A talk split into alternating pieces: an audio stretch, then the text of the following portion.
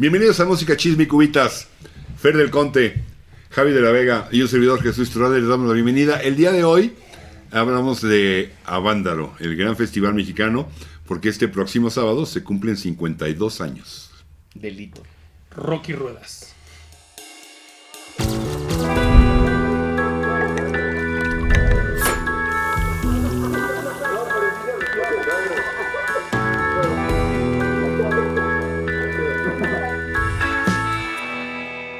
Bienvenidos a un capítulo más de Música Chisme y Cubitas. Un capítulo más. Un capítulo más. El día de hoy, Avándaro. La banda rock.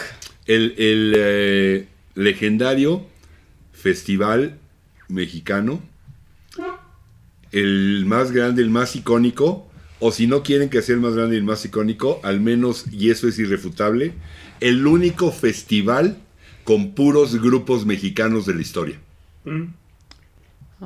No ha habido otro festival, díganme otro festival con puros músicos mexicanos. El Chacafest. No, No. tengo ni idea. No, No, no, ni hay, idea, sí. no hay. El niño festival quedó No en hay. shock, ¿eh? Los festivales de cuando Chivas gana la liga. Que sucede muy poquito.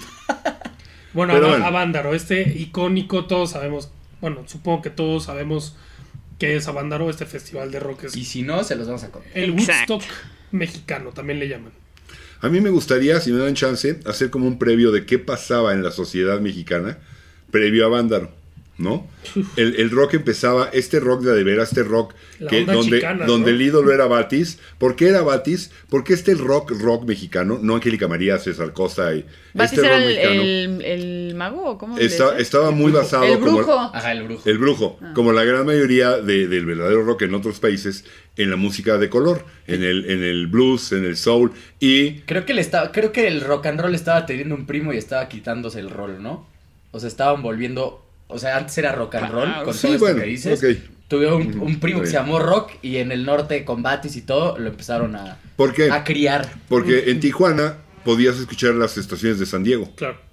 ¿sí? Y las estaciones de San Diego, incluso algunas estaciones para, para el, el sector afroamericano, con blues, con soul, con- y eso lo, eh, era lo que oía, y eso fue lo que trajo Batis. En ese momento era nice, había lugares buenos, caros, eh, Batis cobraba 50 mil pesos por presentar. De, de esa época, ¿eh? Es bastante, es muchísimo. Que era, era amiguillo de este Santana, ¿no? Batis? No, y aparte en esas Sí, épocas, se co- conocía. la inflación estaba muy dura. Él, él- Batis ha dicho que él enseñó a tocar como toca Santana. Yo creo que la versión que me sé. Sí le enseñó sus primeros acordes. Sí le dio su primera. eh, pero bueno, el nivel que agarró Carlos Santana ya fue por él. Pero bueno, la, la- la cosa es que había, estaba, había café, ca- cafés cantantes, estaciones de radio que tenían programas. Que, o sea, funcionaba, estaba en, en- estaba en el ambiente. En la Ciudad de México había una. Ay, cabrón. había una tienda de discos que era Hip 70, que era bastante. Sí, la de Armando Blanco. Ajá, que era muy. Bueno, eran los que traían esos álbumes que se escuchaban en Estados Unidos y No en sé. Tijuana, que en la Ciudad de México no eran tan populares. No sé en qué año la haya empezado Armando Blanco, pero estaba al lado, no al lado, un- casi al lado del núcleo Radio Mil de ahí en Insurgentes, cuando el núcleo Radio Mil estaba en Insurgentes, que por cierto tenía, ya no me acuerdo si eran Dobermans o dos perrotes, que yo cuando iba a comprar discos decía, ¿me pasas por favor el, pásale? Y ya hasta los no, échamelo, yo aquí afuera lo espero. No, no manches, tenía dos perrotes el güey allí. Seguro se los chacaleaban, se, se los robaban y ahí era cuando soltaban los Dobermans. Pero bueno, eso creo que es un poquito, un poquito más adelante. Ok. Hay una estación en Guadalajara que organiza un festival y el premio era que te grabara una disquera. El festival lo gana la revolución de Emiliano Zapata y Polygram o Polydor les graban Nasty Sex. Nasty Sex es un éxito en Europa. En Alemania y en otros países es number one, sí. Y aquí también, aquí también pegó, sonaba mucho. Pero lo que lo cito porque es el momento en que las disqueras dicen, ¿Qué es vamos, esto, no? vamos a meterle, aquí hay billete. Y empiezan a contratar y empiezan a, editar y salen varios discos y, y el ritual y bandido y Peace and Love y muchos, muchos grupos, ¿no? Hubo conciertos antes, en el 68 los Animals tocaron en el Metropolitan, entonces Cine Metropolitan en el 68. Hay también el Tijuana Pop Festival, Ah. un festival en Tijuana donde, donde estaba, estaba Iron Butterfly y los Animals que no tocaron porque no llegó el equipo, ¿sí? Y fue un fracaso, vendieron 27 mil, de, eh, de 27 mil boletos solamente vendieron 4 mil. Ah. En marzo del 69, los hermanos Castro traen a los Birds y a Union Gap, que en ese momento Union Gap era el top Nada porque que ver con Cuba, ¿no? Me imagino. el, el, el- que Sí, Los no, hermanos Castro. No, no, no. no. no, son otros. Yo me imagino. Esperaría. Esos son los que tocaban aquí en México y salían los ancianos y decían, y ahora los Castro, y todo el mundo salía corriendo. ¿sí? No, este, es un machista, es un machista. Bueno, eh, Y yo de palero. trajeron a los hermanos, a los hermanos Acabo de Castro. entenderle. Digo, trajeron a Union Gap. Eh, eran los Bears, Union Gap y luego los hermanos Castro. Pero los Union Gap también, por falta de no les pagaban ni toda mala organización, deciden no tocar. Union Gap en ese momento era top por su éxito de Muchachita. Young girl, get out of my mind, ¿no? Era un megatrancazo. Your love for me Is way out of line, wrong, girl. Sí. Bueno, Oye, yo, yo tengo una. Dentro de este Muchachita. contexto que estás dando, yo tengo una. Una duda de un chisme que existe. Se supone que en el 65 querían traer a los Beatles al Azteca. 67. Se, su- bueno, se supone, leí que se No, en era el antes, 65. Ajá, el ahí te va 67 porque- ya no daban giras. Sí, máximo era 66, ahí te va, Cierto, porque cierto. había un tipo que estaba gobernando en ese momento la Ciudad de México, que era Uruchurtu. Uruchurtu. Los Uruchurtu dejó. tenía a Díaz Ordaz dentro de su No lo dejó. de- dentro de su bandita y que querían traerlos a ellos y Uruchurtu acompañado por Díaz Ordaz, que es un nombre muy importante que va a salir mucho durante este capítulo, dijo, Nel, no se puede y Uruchurtu dijo, tienes razón y también intentaron traer a los Doors Sí, más adelante sí. y Uruchurtu otra vez no quiso. No, ahí te va el de los Le dos. voy a uruchurtar su. Después de este fracaso, porque los hermanos Castro salen y dicen, ok, Union Gap no va a tocar, pero les vamos a tocar nosotros. Los hermanos Castro eran de, de, Los de y todos de, ah, los Letterman, Gracias. este, rolas para adultos, para hacer todo el mundo, ¿qué? ¿No? Bueno, entonces, pero después los hermanos Castro traen a los Doors al Forum, ¿Sí los trajeron? ¿sí? Sí, y de hecho cuenta la leyenda que ¿Tú los primero, primero iba a ser en el estadio, bueno, no se llamaba Azul, se llamaba Estadio Ciudad Deportiva, lo que luego fue el de los Azul. potros del Atlántico. Ahí, En ahí. Insurgentes el, y al lado de la Plaza de Toros. en- en ese. Y se dice que Díaz Ordaz lo prohibió. Pero el hijo de Díaz Ordaz, que le gustaba el rock and roll, fue el que trajo de- paseando por todo México, lo llevó a, la- a- a las pirámides, todo, a, a Morrison y a los Doors. El hijo. De ahí salen las fotos. De ahí salen las fotos. O sea, fue como un cedillo con YouTube aquí con los Doors. Bueno. Eh, sí, ok. va. Pero, pero eso, eso es ya- bueno, la cosa es que luego los No lleva al manches. Y, pero los trajeron, lo que le llamó la atención a los dos es que iban a tocar en el estadio con, no sé, 50 mil personas, 40 mil personas, y los meten al forum donde eh, sí eran cuatro presentaciones, pero de a 4 mil cada una, y, pero bueno, ya dijeron, va, y tocaron, además unos dos ya de baladones, bueno, un Jim Morrison, barbón, pasado de peso, ya, ya con broncas. Era cuando ya se peleaba con el Nunca he visto a Jim. Morrison pasado de peso. Ah, sé. chécale, vas a ver. sí. Acababa, creo que acababan Cuando de lo grabar. arrastraron y todo eso ya estaba gordito. Creo que era la gira del Soft Parade y les quedaban dos discos, ¿no? El Morrison Hotel y el LA Woman. Y ya, ya, bueno. Eh, interesante también, obviamente, el halconazo en el casco de Santo Tomás, ¿no? Y obviamente el- lo del 68. Que, que es, o sea, el 68 fue un movimiento estudiantil para los que no nos ven fuera, los, que- para la- los que nos ven fuera de México, los que no saben bien qué es. Fue un movimiento estudiantil en el que, pues, justo como ya hemos hablado en, en casi todo el mundo, la gente que no tenía voz, llámese estudiantes, de otra raza, de lo que quieran, alzaba la mano ahí. Entonces en México no fue diferente, había una marcha y pues hubo el gobierno de Díaz Ordaz con, bueno, no de Echeverría, no, si era Díaz Ordaz, Díaz Ordaz. con Echeverría como de gobernación en ese momento, pues lanzan a, a la armada ahí, a, bueno, a francotiradores y que le llamaban el, ¿qué eran? El, no sé qué, Olimpia, el... El grupo, creo que el grupo. Grupo ¿no? Olimpia. Los del guante blanco, ¿no? Ajá, los del guante blanco y pues hay una matanza impresionante de estudiantes en Tlatelolco, en la plaza de Tlatelolco en la Ciudad de México. Eso del de 68, Dos no de voy a meter ahí porque 68. es hablando del tema. Pero empieza con una bronca entre Poli El y universidad. ¿no? Sí. no, no, no, entre los del Poli y universidad. En, en alguna prepa, en la prepa fulana. No, pero el agarran, el halconazo, pero ¿no? Lo que fue a- no, un año eso- antes. Halconazo fue 71. Ajá. Ah. Este. Eh, Fue sí, meses. antes de Avándaro. No, pero lo del 68. Era una bronca. Nomás que llegó con tal represión y tal fuerza el, eh, el- la autoridad que empezaron a, a- a de- sacar y demostrarse y vamos a manifestarnos aquí, hacer una marchita aquí y empezó a hacerse otra marchota y otra marchota y se salió de las manos. Sí, las y venían las. Olimpiadas.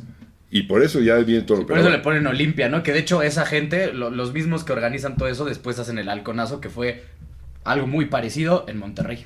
Sí. Pero igual, No, sí, justo, o sea, fue, fue en el No. casco de Santo Tomás. Antes, no, Sí. eso es, es otra. Hubo otra en Monterrey, tienes toda la razón. Pero Bueno. justo, Y aquí fueron unos pero ese es como el normalistas ahí. contexto antes de llegar a Vándaro, ¿no? Está, empieza como a surgir este movimiento, este movimiento de contracultura, que los jóvenes por fin tienen voz y justo Díaz Ordaz estaba como súper en contra de que no, de hecho hay una grabación Presidente de en ese momento. presidente de ese momento, hay una grabación de voz que a mí me sorprendió muchísimo, a ver si la podemos poner o no, no nos vamos tan políticos, donde dice que dentro de su sexenio y demás de lo que está orgulloso es del 68. Sí, de lo sí, que bueno. más está Sí la podemos poner 68. porque yo vi un video No donde sale Lo diciendo. digo porque no somos Es una, políticos. es, una aquí. ver- es una vergüenza. Una No. Es una verdadera pero venimos, de, vergüenza. pero venimos de todo eso, ¿no? Venimos Una de de, peores espérame, personas que ha espérame, tocado espérame. este venimos de todo eso, todo este movimiento de contracultura, el rock obviamente ya sabemos que empieza con esta onda de contracultura y empieza a crecer. es contexto importante que Es llega a Vándaro, ¿no? O sea, Claro, que súper desemboca importante. en Avándaro. Sí, los jóvenes empiezan a tener voz, empiezan todas estas bandas y el rock les da voz a toda esta gente que antes no la tenía, estaba reprimida. Sí, ya no es una marcha, ¿no? Aquí eran marchas en vías públicas, en todo donde podía tener más poder el gobierno. Aquí se fueron a un rancho. Aquí, es, eh, aquí fue a Que vamos vamos- a divertirnos y vámonos. Bueno, ajá, sí, ya. No hay un solo cartel con tintes políticos en todo Avándaro. No tenía nada, Nada. que ver con la política. Nada, Nada, nada. absolutamente. Bueno, pero lo que sí tuvo que ver también es que había un deseo porque pues Woodstock, ¿no? Wow, y aquí queremos uno. Pero en Colombia, en Colombia hubo uno. En junio el festival de Ancón de Piedra Roja. Hubo otro en Chile. Pero que, que fueron, fue un... Festival, no, medio, pero hubo festival. En Chile hubo otro también en que fueron 1970. 60 mil personas más o menos ahí. Pero había este deseo. Y entonces llega el momento de, de Avándaro. Una carrera que se llevaba a cabo desde los 50, pero que había venido a menos. Entonces, tratando Carrera de de coches. estructurarla, Carrera de coches. una carrera de coches, tratando de estructurarla, eh, Eduardo y Alfonso López Negrete, que eh, trabajaban creo que en una agencia con Chrysler o algo así, y Justino Compián, que creo que era el CEO de, de McCann Erickson, este, Que, que publicidad, de publicidad. de publicidad, una, una de las agencias de publicidad más populares que ha tenido México, McCann Erickson, o que han estado aquí en México más bien dicho, eh, lo organizan y dicen, vamos a hacer, mira, hacemos un especial de tele, ¿no? Y, y traemos un grupo a que amenice en la noche, una noche mexicana, septiembre, ¿no? Este, hacemos el video Iban a traer dos bandas ahorita. Y- Eso es y- importante más adelante, pero eran dos banditas que iban a meter. Y, y entonces, este, con eso, pues levantamos la carrera, ¿no? Y ya cuando sea la carrera, ya tiene más jalón. Entonces le hablan a Luis de Llano. Luis de Llano había estado en un grupo, eh, los Spitfires, rock and rollero, era rock and rollero, hermano de Julisa. Ah, ¿en serio? Julisa, sí, es, es su, sabía. hermana. Y estaba en Telesistema Mexicano, hoy en Hoy día, día Televisa. Ah. Hoy en día Televisa. Y entonces contratan a un cuate llamado Armando Molina, Promotor, ¿no? Promotor, de bandas. promotor de bandas, y le dicen, ¿sabes qué? Queremos a la revolución de Emiliano Zapata y a Batis, y tienes 40 mil pesos. Y ya, sí, para La- dos bandas. 20 mil pesos para cada bandita. Batis dice, yo cobro No, era 5. una la nota en ese momento. Batis dice, yo cobro Yo cobro 50, 50. güey, o sea, ¿cómo crees? Pero bueno, ¿sabes qué? Que Si la, revolu- la, revolu- la revolución de Emiliano Zapata ya dijo que no, porque tenía una tocada en Monterrey ya agendada, eh, justo ahí en ese día un concierto, en ese fin de semana un concierto en Monterrey, entonces dijo que no, este, y dijeron los 40 mil para ti, y con todo y eso Batis dijo, no. Por 10 mil pesos. Bueno, tampoco tenía ni idea, ¿no? Para él iba a una carrerita. No, él estaba era- acostumbrado, eh, eh, era, era el, en ese momento Javier Batis era el ídolo más grande del rock mexicano, sin duda alguna. Eh, Por arriba de todas las bandas que tocaron en Avándaro, él era el, el mega top. De hecho, empezaron a pedirlo, gritar Batis, Batis, que luego hablamos por qué no llegó. Pero bueno, no aceptó en su momento por esto. Y entonces Armando Molina dice, a ver, 40 mil pesos, les doy de a 4 a cada uno y les traigo 10. ¿No? Ajá. Y en el momento en que a ver cuáles están, pues va a estar Tinta Blanca, déjame porque se me vaya ninguno, el epílogo, eh, Bandido, los Jackie Comerita Campos, este, Tequila, El Amor, El Ritual, Peace and Love, los Duk Duks, este, dicen, Y los vamos a hacer un festival. Pero Three Sí, Souls in so- Que te te- faltó. Terminan, Ah, Three ter- terminan siendo 10 bandas, ¿no? Eh, sí, creo que sí son 10. Y este. perdón, pues es que me dio catarrito hace poco. Este, o sea, hace poco, hace media hora. Entonces, este. Dicen, vamos a hacer un festival. De hecho, si ves los boletos, ya se llama Festival de, de, de, eh, Rocky Ruedas en Avándaro o Festival de Avándaro Ruedas. Ajá, dice, ser. Luis, Pero ya dice la palabra festival, ojo. que dice Luis de Llano que, o sea, ellos nunca habían dicho, nunca habían usado la palabra festival. Se corre la voz y empiezan, ahí es cuando empieza a ser más fácil encontrar estas bandas, por eso llegan a 10. Y que la gente, toda la gente de que estaban organiza, organizándolo y las bandas, empiezan a venderlo como festival. Entonces ya los organizadores dicen, pues, va, ponle festival. Pues ponle festival. Los boletos dicen festival. De hecho, lo anuncian Sabludowski en su noticiero. Él era de los promotores más importantes, ¿no? Que hijo, ya Eh, después no este, fue tan no, o sea, de- tenían el apoyo de Telesistema Mexicano y Salvo Televisa. Saladowski, como diría Molotov. Eh, tenían el apoyo para, para anunciarlo, ¿no? Y entonces, este, pues era una convivencia que 40 mil personas, ¿no? Está bien, de, creo que 25 pesos costaba el boleto, ¿no? Ajá, Está bien. Algo así. 25 pesos, cállate. 25 no, pesos. 25 pesos no era lo mismo en ese momento. No, pero igual es poco, No, ¿eh? no, no, pero lo que hoy cobran por sus malditos festivales y Corona Capital, te estoy viendo a ti.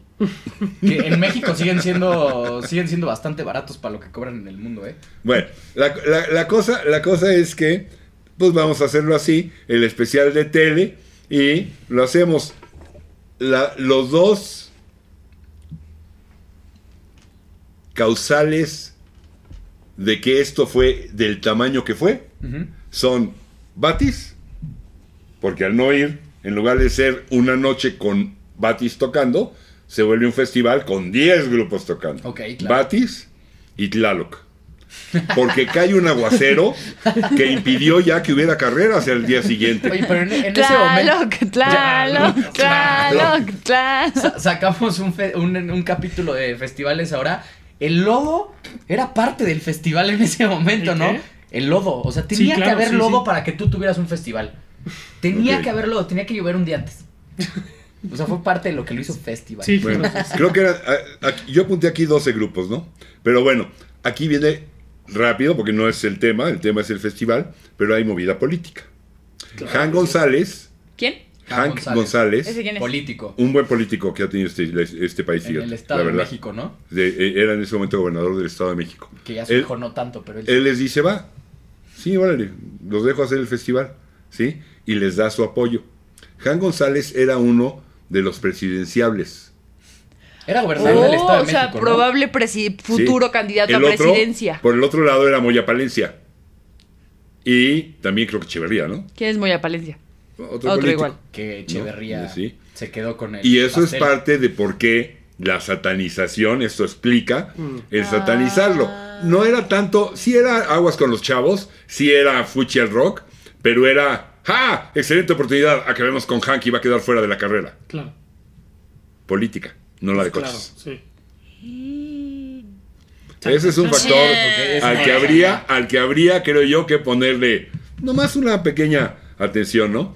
Este, de hecho, no voy a decir, no voy a decir su nombre, pero ahí está el video. Si igual le voy a pedir chance si me deja pa- pasarlo, lo pegamos. Eh, que, que- de uno de los grupos que tocaron ahí, ¿no? Líder de uno de los grupos que tocaron ahí, que lo dijo. La, policía estaba vendiendo la droga. Ah, sí. Ah, La Sí, policía sí. la vendía. Sí, cierto. hay Yo, una- yo también lo vi, yo también lo vi. Sí, que los mismos soldados estaban vendiendo. Hay una teoría de conspiración muy interesante que se supone que en todos los festivales de esta época, la CIA en Estados Unidos y aquí, pues lo que fuera, vendía LSD como para experimentar cómo reaccionaban lo- los jóvenes. Ah, sí, esa teoría sí es fuerte, porque Ajá, esta ese vez, es y especialmente la CIA estaba metidísimo en experimentos con químicos para ver qué tanto potencial Pero sacaban. quién, ellos perdón, me cambiaban. perdí. ¿De quién hablamos? De la CIA. Ah, La CIA experimentó, o sea, Sí, y o ellos sea, donde iban cambiando sentado. el LSD. Híjole. yo todo estaba en la CIA, tú. El cerro de la CIA.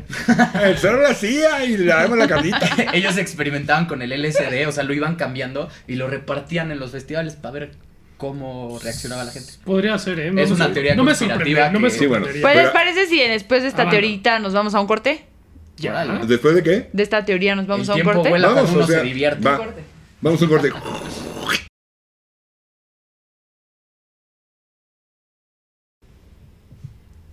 Ok, estamos de regreso.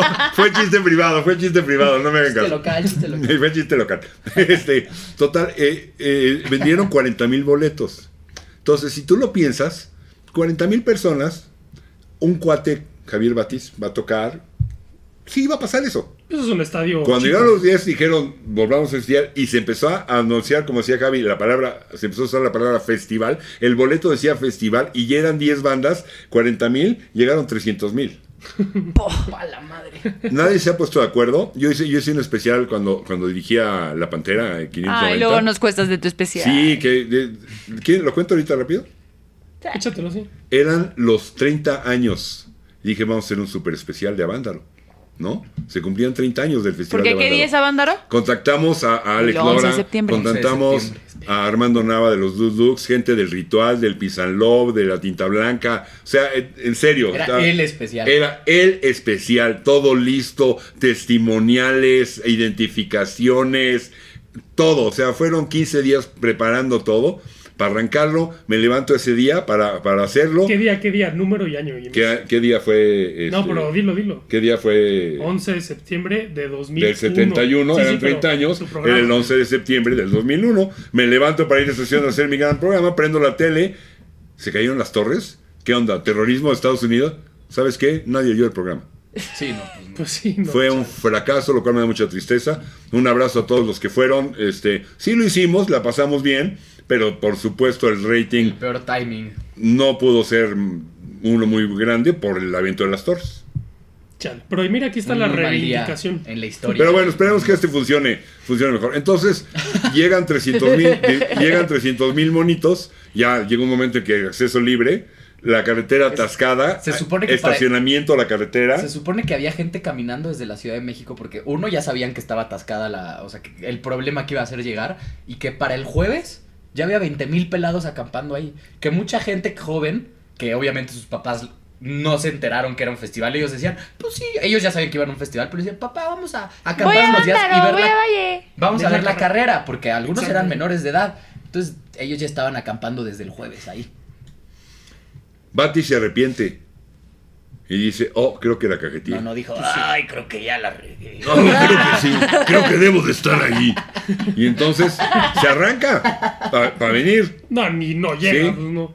Era tal el atascón que pues no puede llegar. Pues lo mismo que pasó en Ven- Woodstock. O sea, venía, no con, venía con su hermana, con Baby Batis, que una de las mejores voces femeninas que ha tenido el rock en este Batis. país. Baby Sí, Batis. maravillosa. Nada más que después de preciosa. este, mejor oímos a Angélica María que a Baby Batis, ¿verdad? Pero tremenda y, y que yo tengo gusto conocerla y no, no, no, señora, y con una voz maravillosa. Bueno, cuenta Batis, este es más en la versión de Batis, que Macaria, que era su esposa en ese momento y que estaba embarazada, en el camino se empieza a sentir muy mal.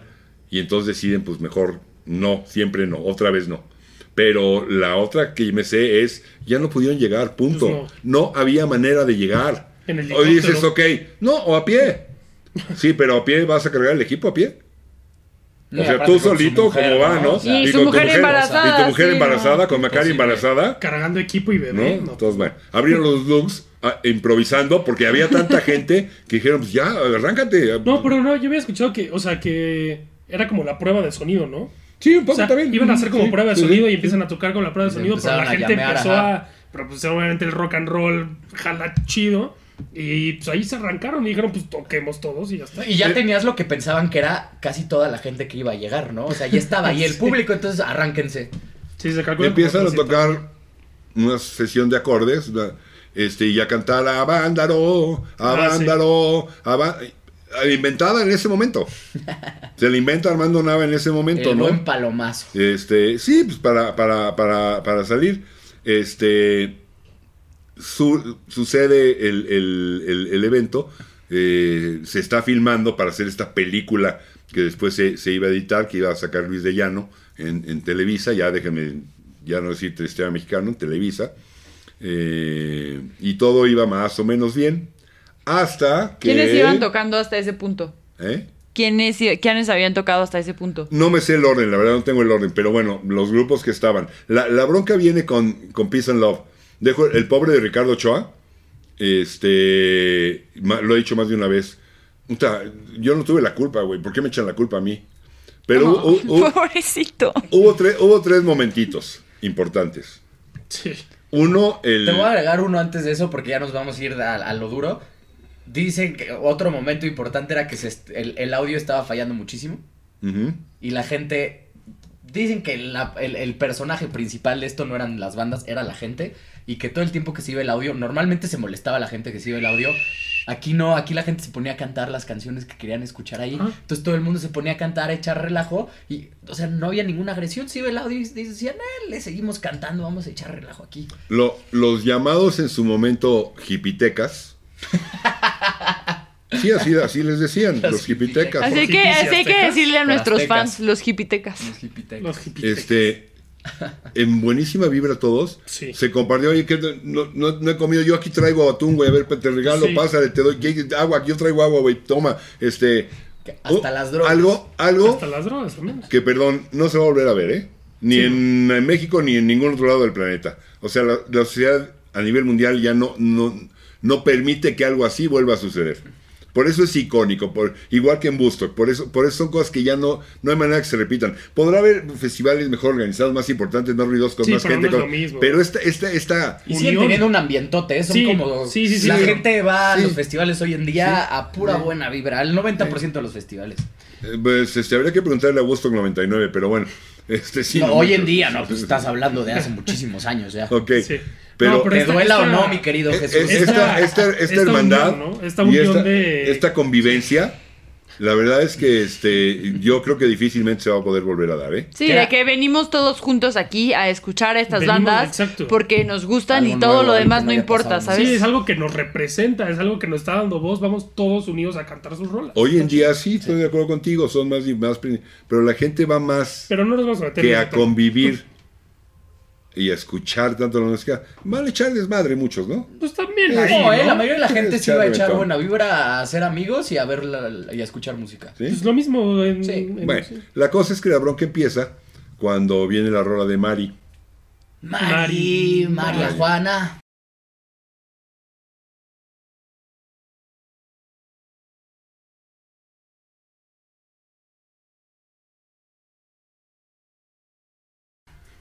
Sí, pero esa era... es- Aquí tenemos una Aquí María tenemos Juana. una Mari, pero esa era Mari Guana. Mari. Y entonces, bueno, marihuana. pero repito, era la policía la que lo estaba vendiendo. O no solo sí ellos, había este rollo. como que- Oigan, el tío YouTube sí nos deja decir María Sí. Juana completo con Sí, todas sus sí. letras. Espero Sí. Sí, sí, Sí, claro claro que sí, El, no, el ese no nuevo hay tío tema. Sam. Sí había este rollo así infiltradón I want you. de esta es una oportunidad de quemar a Hank. ¿No? Sí, lo Pero a la hora que eran 300 y a la hora que, que el grito es importante, una sesión de, de radio al- a las primeras del cuadrante en la M, no me acuerdo la verdad cómo se llamaba. Este, por ahí Radio Chapultepec. Me hablaste en griego, como que el... de la De amplitud, las- de del- amplitud, o sea, había. FM y había AM. Lo primero que hubo fue AM, luego hubo FM. No, cuando más- dijiste de los cuadrantes. ¿sí? O sea, sí, de la. Era el. O sea, la barrita, Donde cambiabas de una cuadrantes. estación a otra, se llama cuadrante. No manches. Bueno, ajá. Sí. Ok, bueno. Bueno, como ella habrá gente en el público. Y creo que le cortan, le cortan, le manda, gobernación manda a cortar la transmisión cuando es el famoso eh, pi, pi, pi, pi, pi, el que no cante, Mm. ¿no? Disney, su pistola. Y luego lo peor es cuando empiezan con la rola de We Got the Power.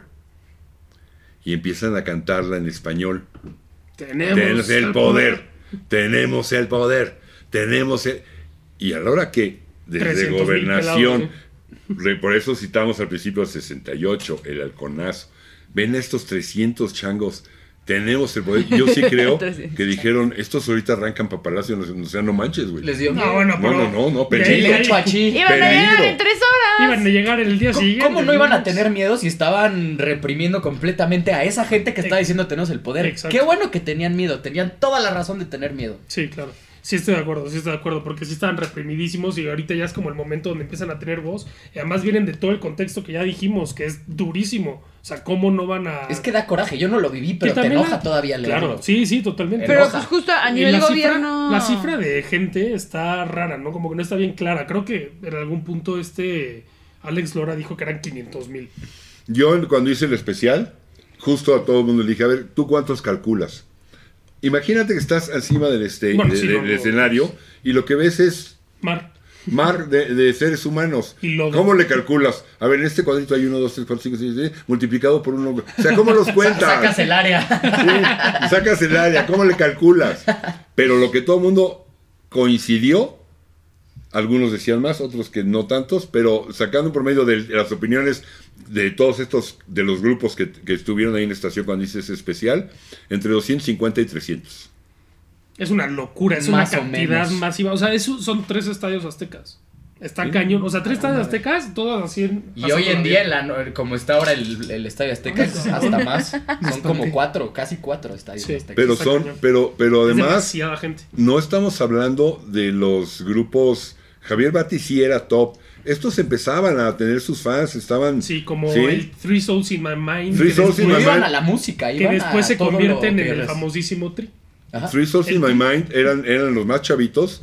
Y esto dicho con todo respeto a Alex Lora, que lo quiero mucho. Pero eh, en términos de calidad musical, eh, se empezaban, eran los más flojitos de Es todos. que tenía creo que 15 años. Sí, 16 después, años después, se, Sí, después se volvieron muy buenos, ¿no? Este, o sea, Sí, bueno, se fueron creciendo. abriéndole a los Rolling Sí. en los Creciendo y creciendo como nubes. No, en pues, el Es o sea, una el bandota Tri- hoy en día, es sí, no. El Tri le abrió a los Rolling Stones en el, en el foro. Y verlo en El un Foro Vive. Latino, la verdad es que es un privilegio. Sí, sí, es, Es muy bueno. es un privilegio. Pero ahí, ahí arrancaban. Me refiero comparado con una banda como El Ritual o como Bandido, que tenían metales. El vocalista de Bandido, hagan de, haz de cuenta que estaba subiendo al vocalista de Sweat and Tears, ¿eh? A David Clayton Thomas. No sé si lo han oído. No. Pero la, la voz. Hablaste en chino. Y, y la voz y la música, metales, medio yacerones, o sea, muy Blood, Sweat and Tears, una bandotototota. Este, Kiko Bandido, que es como todo el mundo lo, lo conoció ya, tenía un vocerrón tremendo, de, los de las mejores voces, si no es para mí la mejor que ha existido, claro. Ok. En la época y en el momento que existió y luego con la represión, pues es probablemente el menos conocido. Pero chéquenlo, busquen Bandido, Ok. ¿sí? No la de, no la de Miguel Bosé. Y búsquense, bu- no, la banda se Ni llama la Bandido. de cosa, ta, ta, ta, Si los quieren oír- Bandido. es, es de Selena, ¿no? Creo. Creo que sí. Si los quieren oír en plan prendido, busquen Freedom Now. Si los quieren oír en plan yacerón, cachondo, Ah, sabroso, todos busquen Morning. Este, Todos, Ok. estos, todos estos grupos se llamaban algo así como, o sea, bueno, se llamaban con la onda chicana, ¿no? Les, les Ah, sí, la- así sí. les decían, sí. La onda porque chicana. hacían, o sea, eran mexicanos, pero hacían rolas en inglés. No, y muchos venían del norte, muchas Ajá, bandas exacto, y gente eso. venía del norte y traían como toda esa idea de lo gringo, ¿no? De traer eso al español. Sí, toda esta... No, no, no. Bueno, en ese, inglés, momen- ¿no? en Sí, ese momento, todo el mundo pensaba que se tenían que hacer las, que el rock se hacía en inglés. La- lo empezaron a hacer en español después. De ahí el chicano. cuan- Cuando ya, ahí cuando la ya onda vi- chicana. la onda chicana. Cuando ya viene la, la- la represión, bueno, la famosa encuerada de Avándaro, que también una revista que había eh, aquí en México se llamaba Piedra Rodante, o sea, Rolling Ah, sí. Stone, ¿no? Piedra Rodante. Sí, la pirada roda. este, sacó, una, chicana. sacó una entrevista el- al año siguiente con Alma Rosa González López, que ella era la famosa encuerada Que de era una niña de Avándaro, 16 años. de Monterrey. Nunca existió esa chava. Ah, chinga. ¿Qué? Fue un megafraude de la, de la revista. En el 2004, en una investigación, se supo que se llamaba Laura Patricia Rodríguez González Alcocer Ajá, que es- y que era de Guadalajara. Que es de un libro de este. Entonces, ahorita ¿por qué les digo, sacaron la Federico entrevista? Rubli Kaiser. Pues para Exacto. sacarle lana al evento y al... Ya. No, y, y, o sea, lo, lo que pasó ahí, que de hecho también viene en este, li- este li- libro de Rubli Kaiser, dice que se metió allá todo lo de la PGR y todo lo de la policía que investigó esto. A, a ellos les pidió gobernación, el gobierno les pidió, váyanse a ver quién es esta tipa, porque queremos saber si es una amenaza a los estatutos de, de México, de, de la Del moralidad partido. mexicana. Del. Cálmense, solo se encueró. Entonces, la PRG obviamente, no, no- la policía no encontró a nadie y pues les dio esta, fue esta niña. La chava, se- algo, algo que era muy común para chavas y de época, no, tra- no traía bra, se quita la camiseta, ¿no? Y este, la suben al escenario, pues baila un ratito ahí en el escenario y luego ya le dicen, ya, ya bájate, güey, ya ponte tu camiseta, ya, ya bájale, ¿no? Fue, Creo fue que, arriba de un camión, ¿no? que empezó arriba de un camión, pero también la subieron al escenario un rato. Ah, esa no me la y después la bajaron. Y le ponen la, la- la playera y creo que ahí se bajan los pantalones. ¿Qué hubo más encuerados? Sí, se bañaban en el río. Yo la última vez que chequé, yo me baño encuerado, no sé ustedes. Se bañaban en el río.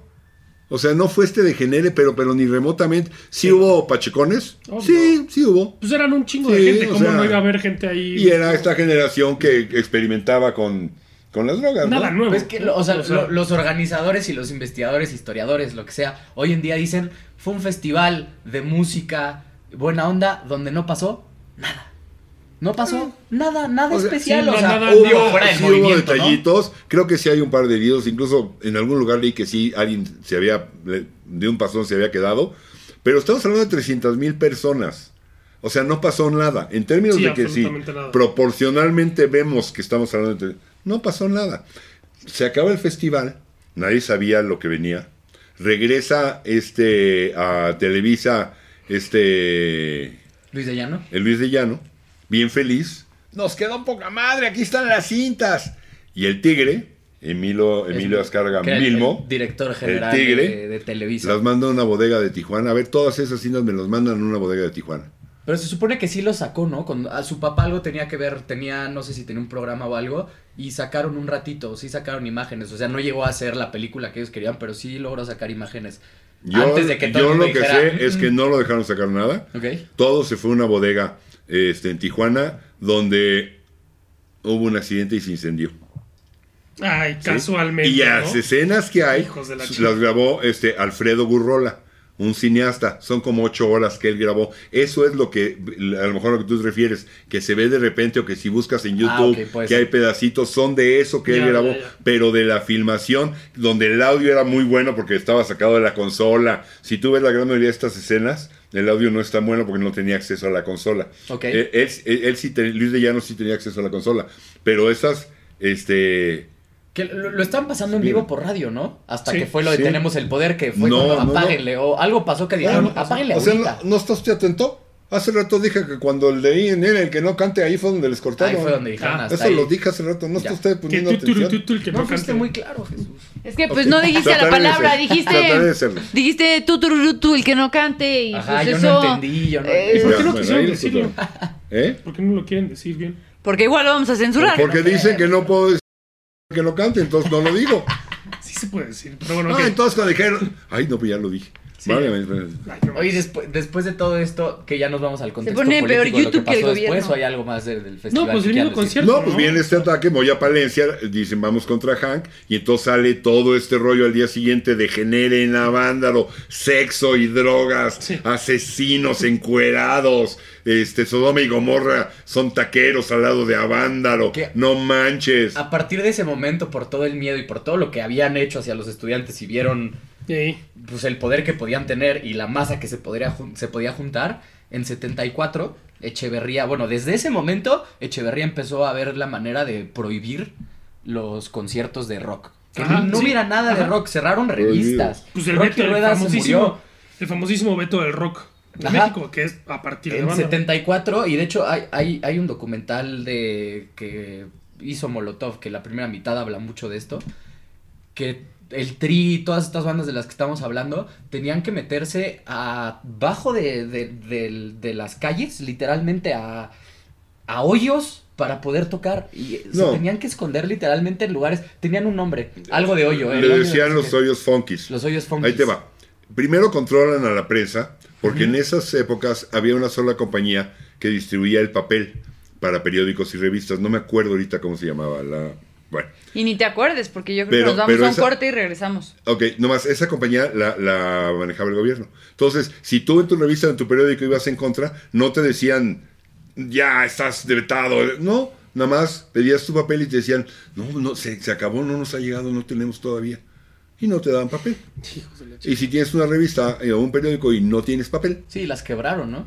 no, las alinearon, no quebraron, pero se tuvieron que entrar a. Pero hubo muchas que sí ¿qué cerraron, decir? muchas revistas de rock de ese momento que cerraron. Pero esas no Pues cerraron piedra tanto rodante zurró, ¿no? por la onda ¿no? del papel, sino porque a la hora que el rock muere ya deja de ser noticia, deja de vender, empiezan a bajar sus ventas. Ok, bueno, vamos al Vamos corte a y regresamos. regresamos.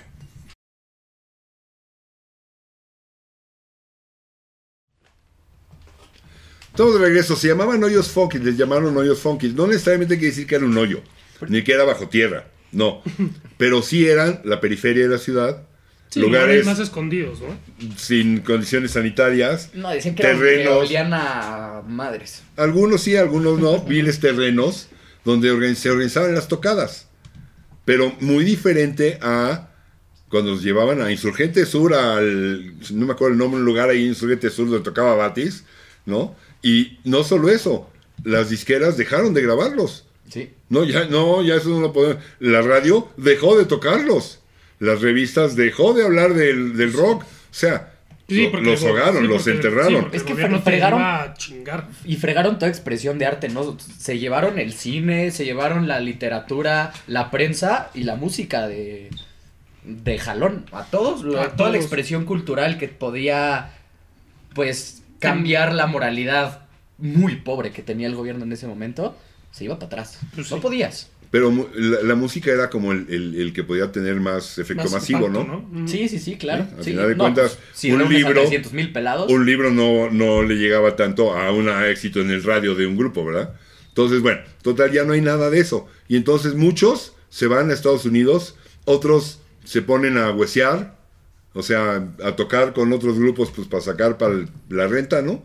Con lo que había. Este, Pues es que les llamaron traidores a la patria. uno de los que aguanta vara cañón, y mis respetos, es Aguas Lora. con lo de Alex. Lora. sí. Es Alex Lora, que sigue como Three Souls in My Mind aguantando vara. Hay muchas historias. A ese día a mí me contaron cualquier cantidad de historias. Me acuerdo de una, uno de ellos, no voy a decir nombres. No, pues llegamos a la tocada y entonces, ok, aquí está, estaba, eh, el sonido no era, qué, qué piano, y qué, eran dos mugres amplificadorcitos, este, no había nada, se veía del carajo, pero bueno, tocamos, acabamos de tocar, nos bajamos y el promotor, y el, promo- el promotor, el promotor ya se había pelado con la lana, güey. Chale. O sea, cosas así que solo suceden en este país. de- No, es cierto, No, no, yo creo que en esa época lados. en un concierto era. Sí, pero aquí es. lugar. Sí, sí, este, sí. No, no, no, no es algo raro. Aquí, aquí no hay. la- o sea, Aquí no es raro. sale a la calle en, en otros países y haz que se te caiga la cartera 100 veces a ver cuántas en otro país te la regresan y a ver cuántas aquí te la regresan. en la mayoría no. Pero En la bueno, no también hay que tener cuidado porque mucho de esto se ha repetido más de una vez en México y en otros lugares y le llaman traidor a la patria a quien se cruce la calle aquí en otros No, no, no, países. eso no, y eso está mal. Llamarlo así no estoy de acuerdo. es- ¿Cómo? ¿Traidor a la patria? No, es estoy que el o sea, va- vamos, el, gobierno les decía traidores a la patria a los organizadores, asistentes y gente que tocó. Son. Literalmente les decía traidores a la Literal, patria. y, y- pues y te das cuenta, te, te eso. das cuenta del poder que tiene la música, ¿no? Que también, a ver, al Por final, eso del, espanta. al final del día solo fueron a un festival de música, fueron a pasarla bien, fueron a escuchar a las bandas que les gustaba, punto y se acabó. Es- es- Vamos a unirnos, esto que nos une, toda esta sociedad que estamos reprimidos por las autoridades, llámese padres, gobierno, todo.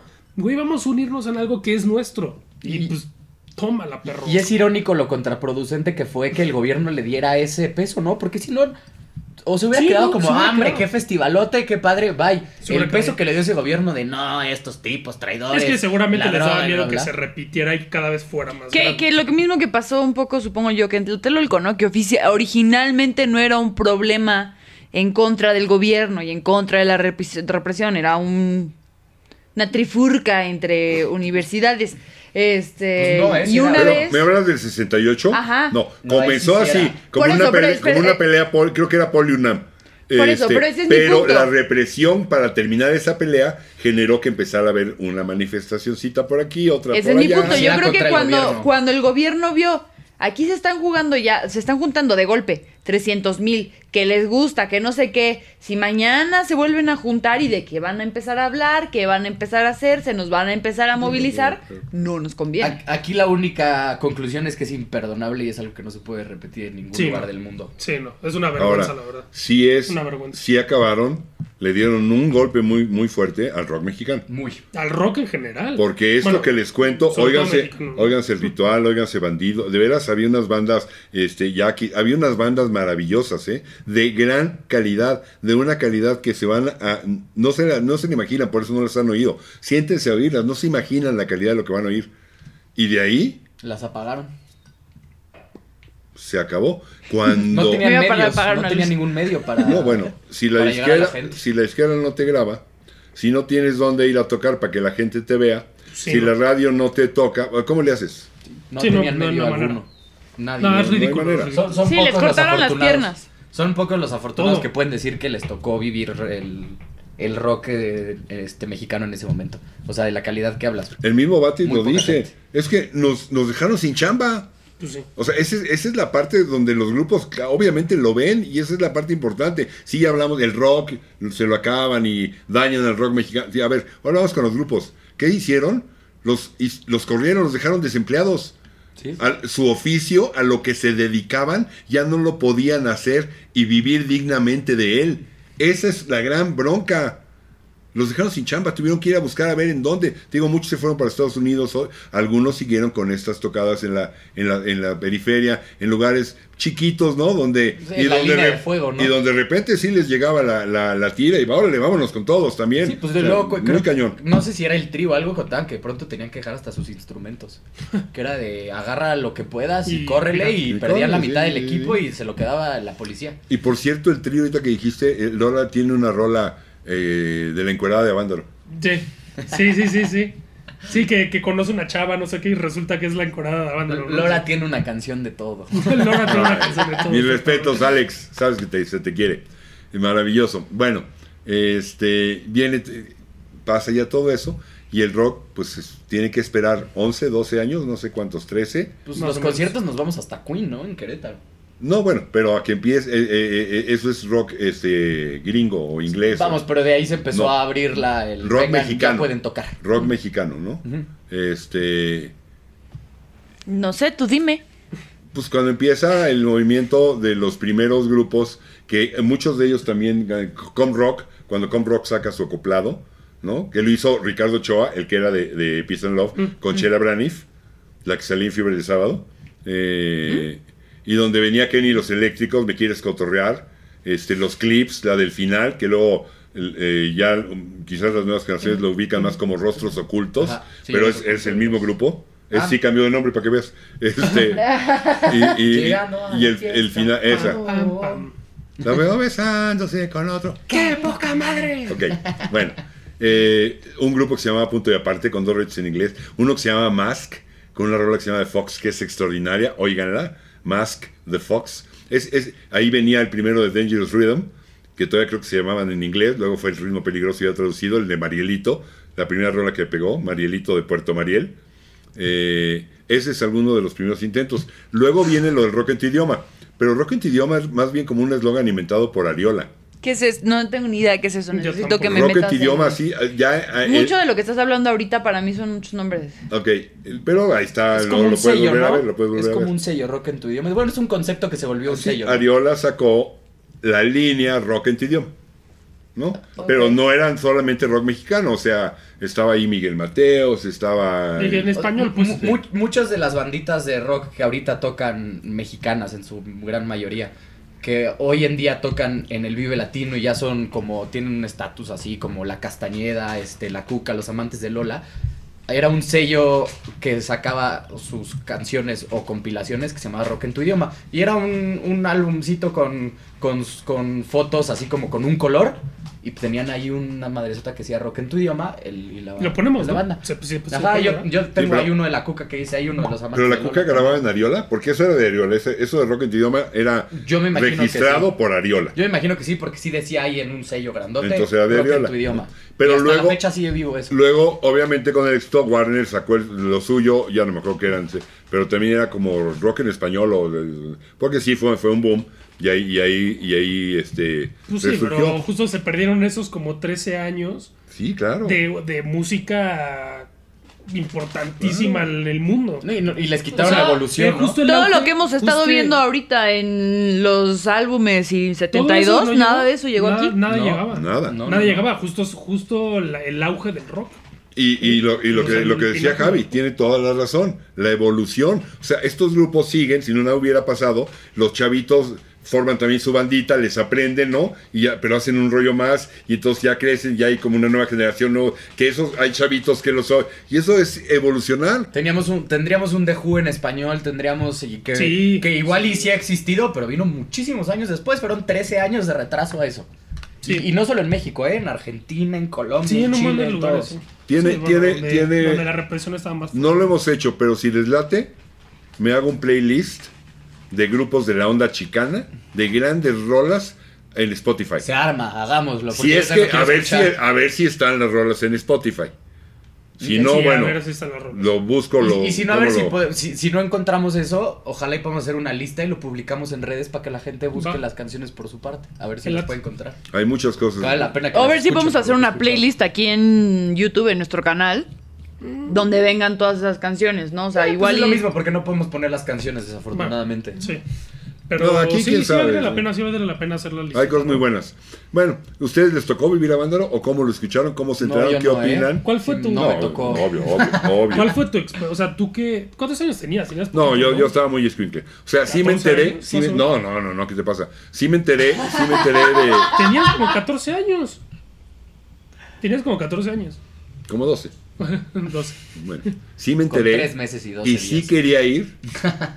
Este, No, estabas muy chavito. por supuesto, casi me encierran en un calabozo, pero, pero, pero, por supuesto que no vas a ir.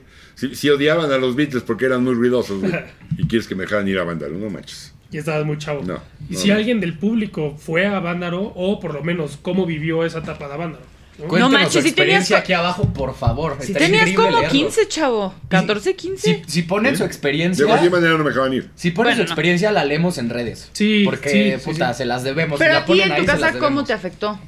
¿Cómo estuvo?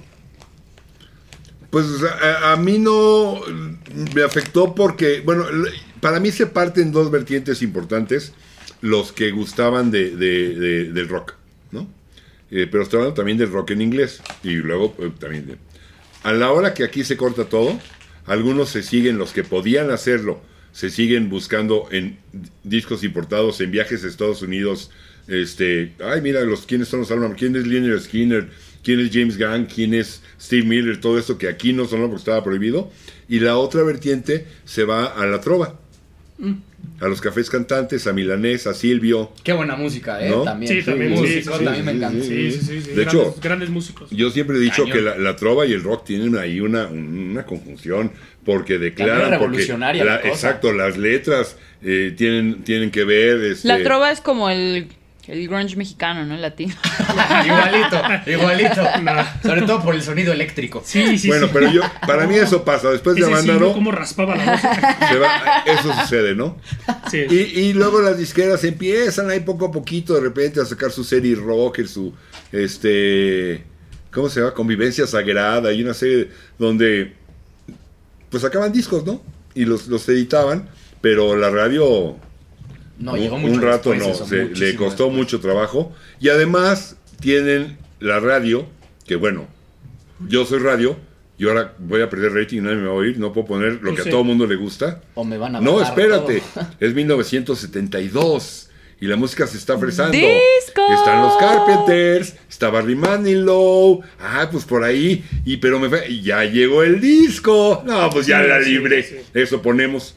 Y Justo por se- eso creo que en varios capítulos anteriores habíamos dicho que, que Elton John, la buena etapa de Elton John no se escuchó en México. Pues sí dieron rolas. Rolas. pero, no, para nada como o sea, Estados fue famoso Unidos. en México Sí. en la- ya a partir como de los Y en 80s, cuanto al radio, el concepto, el Exacto. concepto AOR, que originalmente significaba Album Oriented Rock, donde ya en FM ya no se iban He a leído hacer- mil veces a y no sabía qué era. No, es que tiene dos aceptaciones, ahorita voy a la otra. Album Oriented Rock, que es el, eh, las estaciones de FM, que ya no se van a amasar sencillo, buscan otras rolas y las empiezan a tocar, o rolas que son muy largas y ya las pueden poner, y eso sucede durante los 70. Ya en los 80 eh, cambia AOR, y le- empezamos a entenderla como Adult Oriented Rock Ah, ok. Mm. rock orientado es leído. al adulto, Al adulto. donde ahí entran estos grupos que son rock, Pero fresón. ¿no? Pero Survivor, Ya, ya. este Toto, Ario Speedwagon, Oye, muy buenas bandas. que ¿eh? son muy buenos, sí, bandotas, Sticks, son Pero bandotas, sí entiendo por pero qué no ponen eso. son, No son Zeppelin, No, no, sí. son... Sí entiendo por qué les ponen ese No son Cream, sufijo ahí. pero eso es el famoso AOR. Pero bueno, ya nos vamos, ¿qué hacemos, señorita No, productora? no, tú, tú no quieres... Tenías algo que decir. Sí, ¿no? Ah, No, pueden, ya, pueden. ya, ya dijimos la conclusión, ¿no? Lo que pasó, ya Ah, es lo ok. que estamos hablando ahorita. Y digo, nos encantaría hablar por horas y horas y horas Sí, de este tema, sí. porque hay material para eso, pero nos tenemos Vamos, que ir quizás este, para cuando estén viendo esto, quizás tengamos más contenido ya librado o en puerta sobre el, el tema de Vándaro, pero pues no dentro de este video. Pues. Uh. Y síganos en redes para enterarse de eso, Músicas ese podcast. Y si tú viviste a Vándaro, si fuiste a Vándaro y estás viendo este video, nos hablas por cualquier lado, te vienes acá, que venga acá y platicamos. Sí, eso los estaría padre. Eso O vamos chido, allá sí. para entrevistarlos. O vamos allá, sí. Al cerro ¿Cómo de la no? silla. No, no es cierto. Al cerro de la silla. No, es cierto. No, pero bueno, Avándaro icónico. Es un parteaguas también en, en la historia de, de México, la verdad. Sí, Sí. lo es. Este, sí, porque la neta sí afecta demasiado, o sea, todo lo que pasa después y todo lo que viene antes es, sí, sí es un parteaguas bien importante. Sí. En los nuevos libros de la SEP viene. Y creo que, y creo que estoy, Cuando un que- evento. y creo que estoy bien de acuerdo. A la estoy bien de acuerdo con lo que decía Javi, que si el gobierno no le hubiera hecho tanta llama, quizás se hubiera quedado como en un festival, Sí. que hubiera estado, ah, pues qué chingón estuvo el Fue festival. ahí". contraproducente y los... Pero justo el problema que yo creo que también por eso dijeron en él es porque iba a ir creciendo año con año y se iba a hacer más grande y bueno, el gobierno represor, pues, opresor, pues no. y no, sí, no olvidemos que los verdaderos traidores a la patria fueron ellos. Cuando, cuando un evento. Sí, sí, sí, sí, totalmente. Cuando un evento junta 300 mil personas y tiene un contexto social, Tan fuerte. cultural, musical y político al mismo tiempo, tiene que pasar a la historia. Sí, Y completamente. a Vándaro No hay manera a que la no. historia. Y Avándaro es eso. Sí, concierto o no concierto, y esto fue un festivalote. Pues nos vamos, señores. Un gusto. Nos divertimos. Un Espero que Woodstock. se diviertan igual escuchándolo. Un, un Woodstock MSS Podcast. Todos los jueves Gusto escúchanos. que la Avándaro. Un Woodstock que la Vándaro. Suscripción y Ay, campanita. ¿cómo de no? hecho, a ver, sube la, la bandera, ¿no? Que sacaron que traía el signo de, de paz y amor. De en, Avándaro. en lugar del águila. Ay, qué cool. Que es Ah, también, eh. es también se enojaron. Ahí nos vemos, bye. Adeu.